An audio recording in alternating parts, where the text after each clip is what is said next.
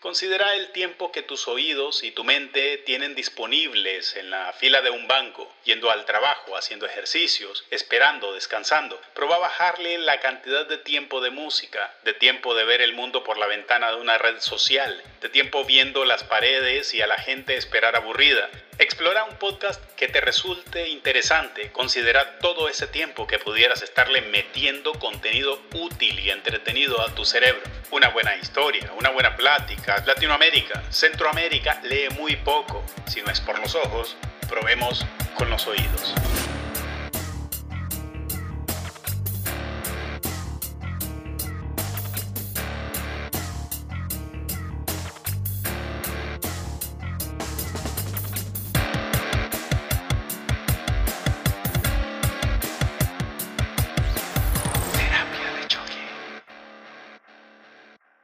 El 30 de septiembre es el Día Internacional del Podcast. Se propuso en 2014 para celebrar 10 años del lanzamiento del primer podcast.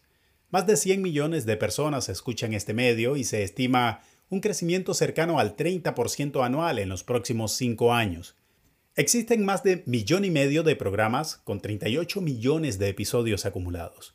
Su consumo colectivo es medible a detalle por los datos y los medios digitales en los que se distribuye.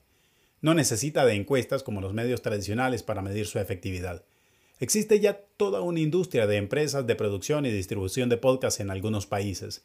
El podcast va en crecimiento acelerado en Latinoamérica, en donde es aún incipiente, más en Centroamérica. El Día Internacional del Podcast tiene el objetivo de difundir su potencial en el consumo de contenido de conocimiento y entretenimiento como medio de comunicación.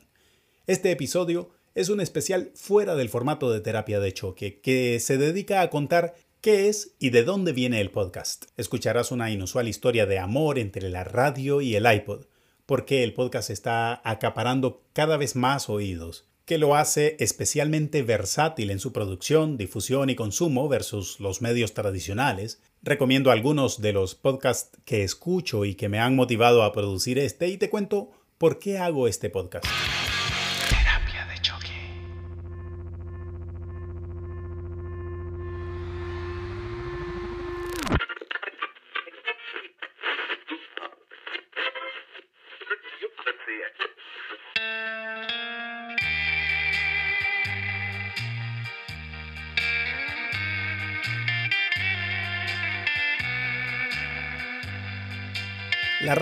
Que ya era toda una señora experimentada en difusión o broadcasting, vamos a rescatar este término en breve, coqueteó con el iPod, un joven a la moda que se alimentaba de barras de granola comprimida de MP3 en empaques variados. Ambos tuvieron un hijo, hubo que incubarlo en Internet de banda ancha, le querían poner un nombre que le hiciera honor a ellos, como cuando los padres condenan a los hijos a cargar una combinación chistosa de los nombres de ambos, Habrán pensado quizá en RadioPod, iPod Broadcast, BroadPod, y así combinando los términos iPod con broadcasting, se quedó podcast. El podcast es un muchacho que el 30 de septiembre de este año 2021 cumple 17 años. Habla inglés nativo, pero en los últimos años ha desarrollado un español competente. Lo practica con mucha soltura en México, Argentina, Colombia, España, y está aprendiendo muy rápido los acentos de países como Chile, Perú y Uruguay.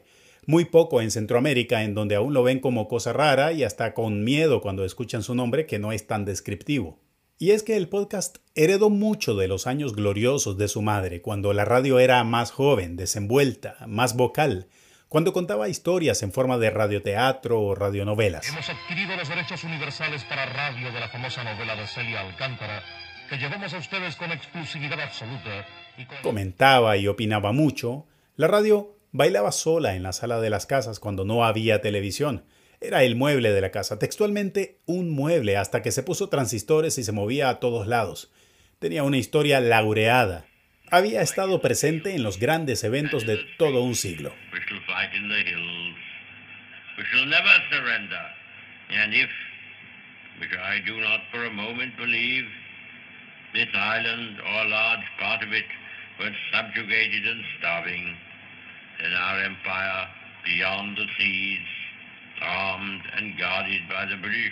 Surfeaba en tabla grande tipo Malibu en olas de AM que viajaban lejos.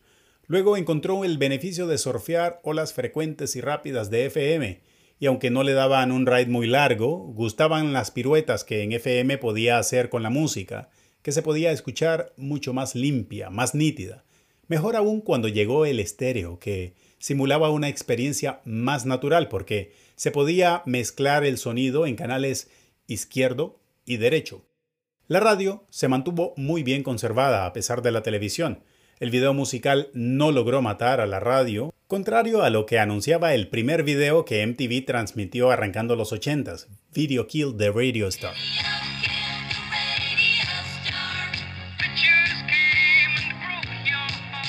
La radio siguió decidiendo quién tenía éxito comercial en la música. Fue desarrollando más sus habilidades en FM, se volvió cada vez menos vocal y más musical. Escandalizó al mundo en los 50 con los cambios en la música. Magnificó la voz de la contracultura de los 60s y 70s.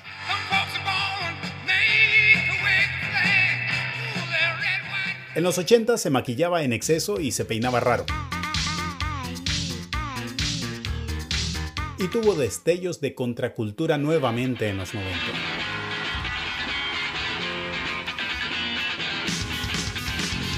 Ya para el cambio de siglo, en la medida que la gente podía escuchar la música que quería sin depender de la radio ni de tenerla comprada en físico en un disco, a la radio se le empezaron a notar las arrugas que tanto había retardado con Crema Pons y alguna que otra estirada que se dio cuando se quiso rejuvenecer complementando la larga vida en análogo con transmisiones usando tecnología digital, con la radio digital. Well over a million Australians have already bought digital radios. Better sound, more choice. Oh, how you can listen to it anywhere, baby. Yes, I do. I, I love that too. I love digital radio. Well, if you really love it.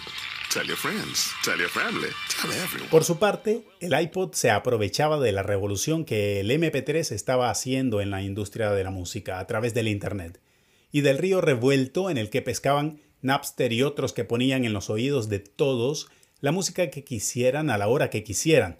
Tenían arrodilladas a las disqueras. El iPod empezó como un dispositivo para almacenar en teoría lo que se ofrecía en su plataforma de iTunes, pero realmente almacenaba cualquier cosa que sonara y se bajara del Internet. Le fue dando forma a la manera en la que se mueve la música hoy. A diferencia de la radio que aprendía cómo encontrar el arroba en el teclado, el iPod nativo digital crecía integrando cada cosa nueva que le permitía la red. It's just about the same size screen as the iPhone, but it's even thinner. It's unbelievable. The new iPod Touch, one of the seven wonders of the world. La radio lo miraba quizá con menosprecio al inicio, pero se acercaron. La radio le enseñó a contar historias y el iPod seguía cambiando y absorbiendo todo lo que podía en los primeros años de este nuevo siglo. Y por ahí del 2004 fue que salió este hijo con la radio, el podcast. Hacia finales de los 2000 el iPod y el iPhone eran lo mismo y se hizo un monstruo, contaría otra historia que aún continúa escribiéndose. Pero esta historia de amor inusual fue necesaria para que además de música, en las plataformas vigentes hoy se cuenten también historias. Pero el podcast es un postmillennial con libertad de contenido, que la radio nunca tuvo. No está limitado por la línea editorial, ni horarios, ni frecuencia, ni duración de episodios, ni contenido no necesita de la monstruosa infraestructura de la radio para llegar a un par de oídos. No necesita de antenas, transmisores, estudios o costosos equipos para producir. El podcast es liviano de necesidades técnicas. Cualquiera sin grandes inversiones de capital puede producir con herramientas tan básicas como un teléfono solamente, y hasta produciendo con herramientas más dedicadas como micrófonos, consola y software de edición, hay para cualquier presupuesto individual. A diferencia de la radio, el podcast tiene en sus versiones de calidad aceptable un carácter artesanal, de construcción laboriosa y quirúrgica, capaz de revisarse y corregirse las veces que quiera antes de ser escuchado. Es perfeccionista, no sale hasta estar seguro de que quedó a como quiere quedar. Un episodio como los de este espacio de terapia de choque lleva buenas horas de artesanía después de grabar con el invitado. Por ser un podcast narrativo, se graba toda la locución nuevamente Contiene muchos separadores y cortinas. Le dedico mucha limpieza para que fluya con la menor cantidad de distractores como muletillas, espacios en blanco, ruidos y cosas que siempre quedan al grabar. Y más cuando la entrevista es en línea y puede contener desfases, cortes y demás. Aún los podcasts más planos que se enfocan en el contenido solamente y suben una entrevista tal cual queda, y escucho algunos muy buenos, aún careciendo de calidad técnica, pero con un buen contenido. Tienen que montar el material en su formato, aunque sea con una introducción y un outro. Y si hay interrupciones relevantes o cosas que no se quieren publicar, toca editar. Es la oportunidad que brinda el podcast. La infraestructura hace de la radio muy dependiente de patrocinadores y consecuentemente con un foco en la línea editorial. El contenido debe de ajustarse a donde está el dinero necesario para operar. Una noticia que perjudique a la pasta de dientes que patrocina debe de ser filtrada o al menos adecuada. En el podcast, el contenido y el oyente van primero. La monetización, cuando aplica, viene después. El podcast es individual, es íntimo. Se escucha por lo regular solo. Los reportes de consumo son de teléfonos. Se escucha con audífonos, en el carro rumbo al trabajo, haciendo ejercicios o tareas motoras. Algo marcan las bajadas de navegador en una computadora. No es muy común que alguien ponga un podcast para que lo escuche el resto de la casa, salvo que sea consensuado. Contrario a la radio, que casi siempre fue también para los que estuvieran cerca, con música o contenido hablado, la radio es de naturaleza comunal. Plataformas que eran solamente de música terminaron integrando podcast en sus contenidos. Algunas compraron empresas que alojan podcasts como Spotify. En una apuesta por este crecimiento, compró Anchor, un host de podcast que brinda herramientas fáciles para creadores de contenido que no tienen mucha destreza técnica. Hoy Spotify es la plataforma más usada para escuchar podcast en Latinoamérica. En inglés, por supuesto, esto tiene la edad del podcast y hay toda una industria reciente, pero grande y en expansión hay cadenas de producción y distribución de podcast como Wondery y Sonoro, que producen en inglés y ahora en español. Cadenas de radio digital también están haciendo lo mismo como NPR. Hoy revistas, noticieros, periódicos, programas de medios masivos desarrollan algunos de sus contenidos en podcast.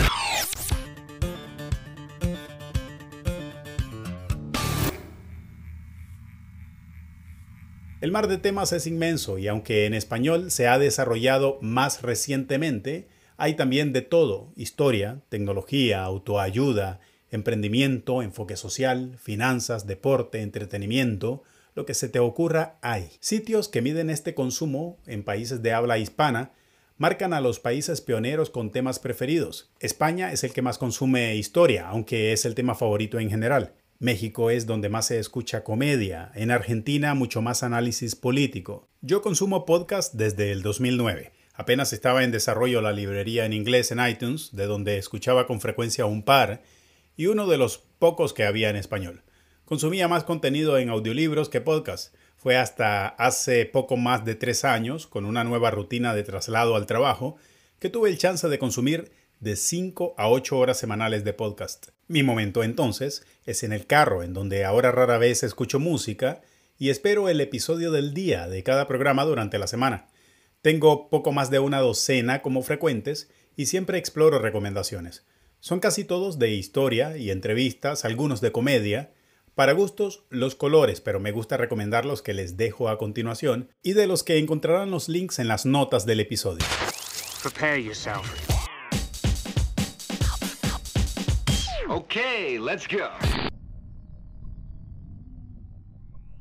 De los que escucho, el de mejor calidad en contenido y producción de primer nivel es Guerra de Negocios, un doblaje fiel de la versión en inglés Business Wars de la cadena Wondery, que es la que llevo al día porque tiene más episodios. Es historia dramatizada de la rivalidad de dos grandes marcas, contada en series de varios episodios.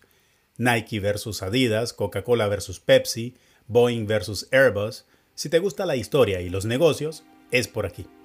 En nuestro último episodio, el precio de las acciones de Snapchat cayó en picada a medida que la compañía perdía usuarios y era despiadadamente copiada por Facebook. Pero Facebook tuvo su propia crisis. El 25 de julio de 2018, Facebook anuncia sus resultados trimestrales. No son nada buenos. Facebook no cumple con sus objetivos de ingresos y el crecimiento se está desacelerando. After a few rings, Walmart's general counsel answers. Hello. It's David. We need to file a suit for stealing trade secrets. I need it done ASAP. Against who? Amazon.com. In the late 90s, Walmart is the undisputed king of American retail. And there's no way Glass is going to let some nerds on this newfangled internet threaten its reign. But those nerds are ready to fight back in ways Walmart can't even imagine. Cracks Podcast es mi podcast de lunes. Entrevistas con personas exitosas en deportes, negocios y tecnología. La dinámica del anfitrión es agradable y se prepara mucho para hacer sus entrevistas. Es el podcast que más me inspiró para crear este contenido, aunque no uso el formato de entrevistas con el ping-pong convencional de preguntas y respuestas, rescaté el estilo de la introducción y la línea gráfica de la portada. Hola y bienvenidos a un nuevo episodio de Cracks Podcast. Yo soy Osotrava y entrevisto cada semana a las mentes más brillantes para dejarte algo único y práctico que puedas usar en tu vida diaria. Mi invitada de hoy es Sofía Macías Liceaga. Sofía es autora del bestseller Pequeño Cerdo Capitalista, Finanzas Personales para Hippies, Yuppies y Bohemios, que surgió como un blog en 2008 y hoy ha sido traducido a varios idiomas y vendido más de medio millón de copias. Su éxito la ha convertido en... Radio Ambulante es una red colectiva de productores y periodistas en muchos países que cuentan historias de Latinoamérica. Un podcast narrativo de NPR, el servicio de radiodifusión pública de Estados Unidos, que desde los 70 produce contenido para radios y ahora incluye podcast en español. El fuerte de Radio Ambulante es el trabajo investigativo. Tiene también una gran producción en la edición y musicalización. Escucharon bien, vuelve Radio Ambulante. Hemos estado trabajando estos últimos meses para traerles nuevas historias de todo el continente. Esta temporada vamos a sobrevolar los Andes. Entrando a la cordillera con Chile, el, el clima en el avión era, estaba más frío y de pronto del asiento de Churlis empieza a salir humo. Vamos a desafiar la ley.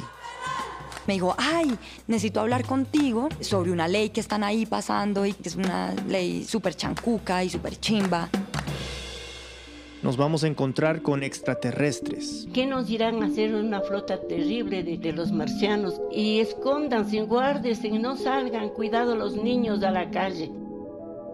Nos vamos a perder por completo. ¿Conoce el restaurante Caballo Blanco? Ok, abajo hay otro restaurante chiquitito. Ahí dobla a la derecha y sigue como por tres kilómetros y ya llega a mi casa. Vamos a conocer a personajes singulares.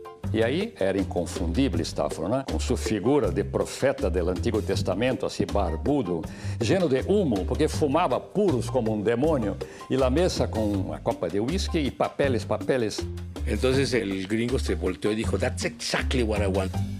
Pero bueno, no solo les tenemos historias. El hilo es de la misma familia de Radio Ambulante, cuenta noticias de acontecimientos recientes en un formato narrativo, musicalizado, bien producido.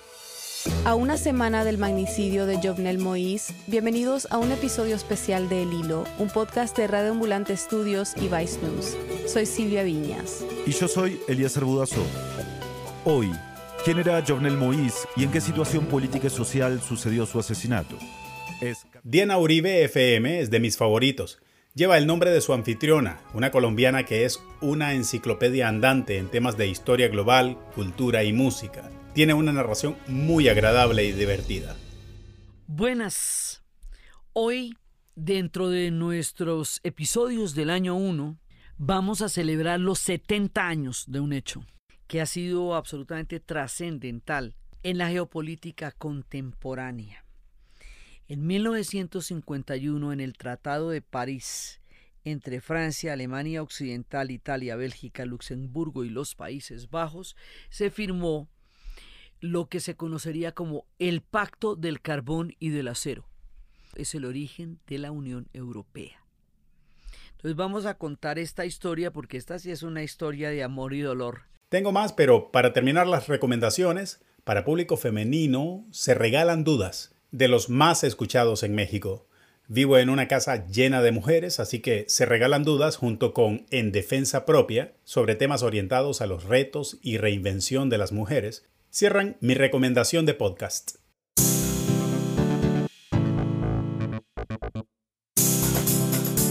Soy un aficionado de la producción audiovisual que había estado en stand-by por 18 años de vida corporativa, intensa e ininterrumpida y que aún me ocupa.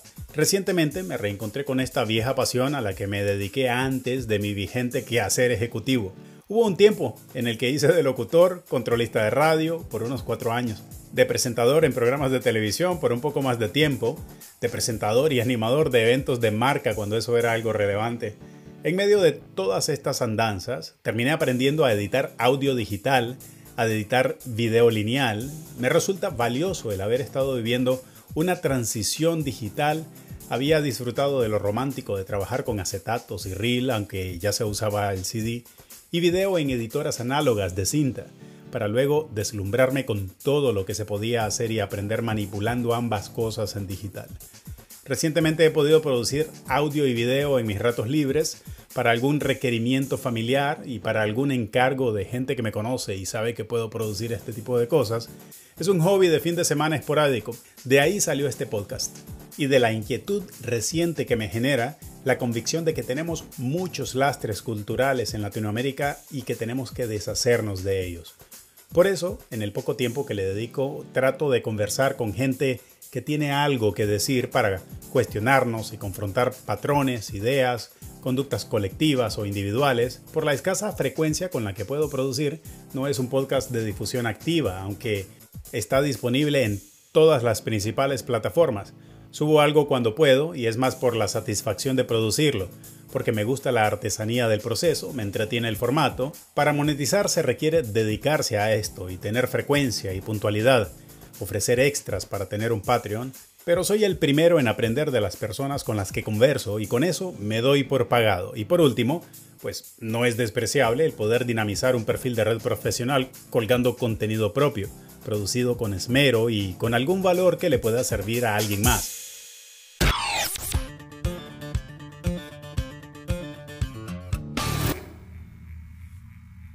Hay un momento especial de crecimiento del podcast en Latinoamérica y aunque está en pleno desarrollo y es bastante desconocido en la mayoría de nuestros países, el futuro está ya dibujado por lo que ha sucedido con los podcasts en inglés y la tendencia tecnológica, así como la música por demanda en streaming dinamizó cómo escuchamos música hoy, el podcast ya es la forma de consumir contenido en audio. La radio no necesitaba el FM si el AM tenía más alcance, pero tuvo que cambiar todos los aparatos para disfrutar de la nitidez por la que fluyó la música después en FM, aún con los años que cargan. Nadie sabía que necesitaba una tablet y hoy conviven con teléfonos y laptops. El Kindle no mató el papel, el video no mató a la radio, el streaming no mató a la industria de la música. Hay mucha gente que aún no sabe que necesita el podcast. Considera el tiempo que tus oídos y tu mente tienen disponibles en la fila de un banco, yendo al trabajo, haciendo ejercicios, esperando, descansando. Proba bajarle la cantidad de tiempo de música, de tiempo de ver el mundo por la ventana de una red social, de tiempo viendo las paredes y a la gente esperar aburrida. Explora un podcast que te resulte interesante. Considera todo ese tiempo que pudieras estarle metiendo contenido útil y entretenido a tu cerebro una buena historia, una buena plática, hasta una buena sonrisa. Latinoamérica, Centroamérica lee muy poco. Si no es por los ojos, probemos con los oídos.